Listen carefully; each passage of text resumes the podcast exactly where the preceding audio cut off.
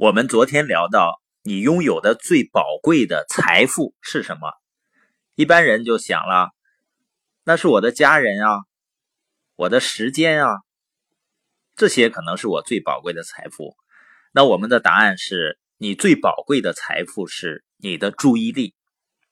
那通过昨天的学习，你发现你有没有在坑里啊？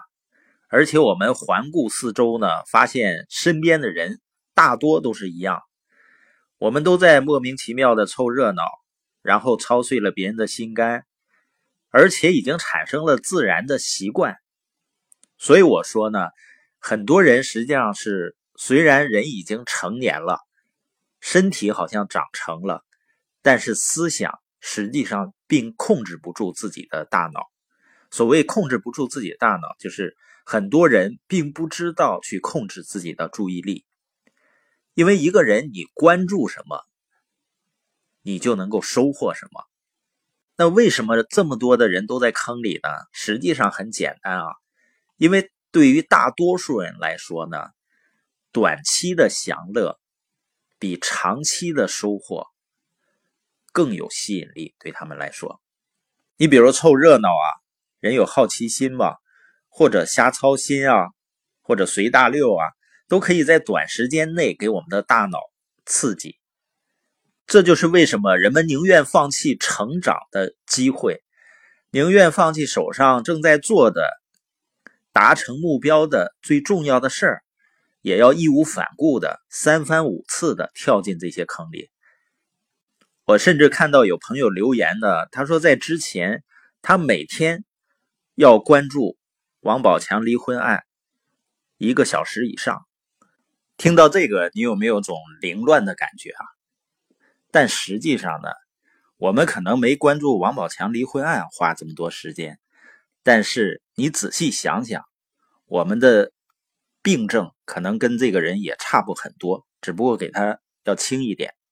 实际上，关注这些呢，可能给人们一些更直接的所谓的归属感，比如说你做的都是大家都在做的事儿。不会觉得孤独，还有一种呢，所谓的成就感。那为什么有成就感呢？因为你替别人瞎操心，会让你觉得有帮助到他人的愉悦感。另外的所谓成就感，来自于虽然自己并没有什么成绩呢，但是看到那些有成绩的人遇到倒霉事儿了，心里也觉得挺平衡的。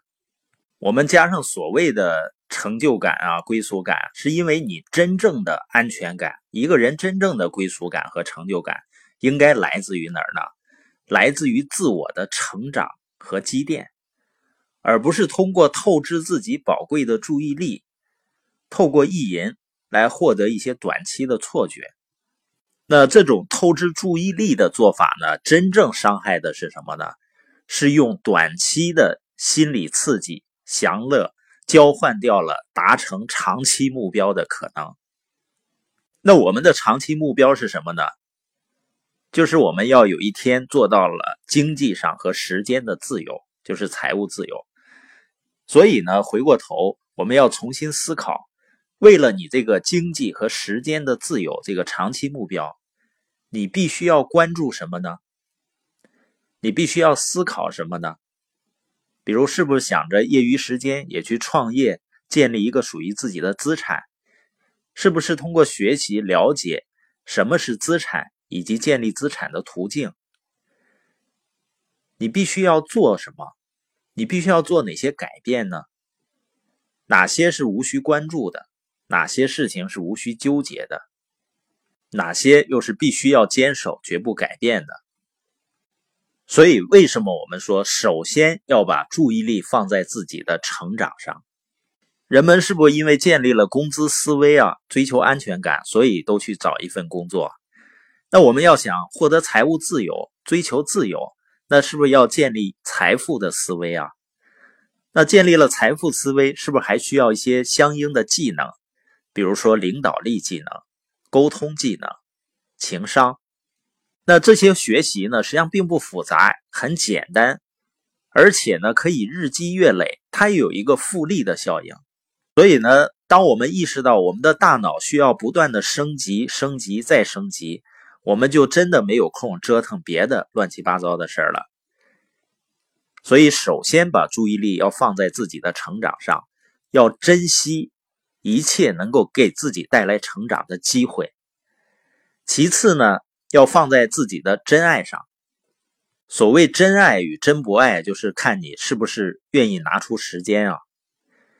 人们实际上永远没有时间的问题。比如，当谈到成长这个问题的时候，很多人竟然说没有时间。我只能说是呢，你觉得其他有些事情比成长更重要。那关于爱，如果你只是声称你爱别人，你的爱是没有价值的，因为爱呢，它不。是一个名词，它应该是一个动词。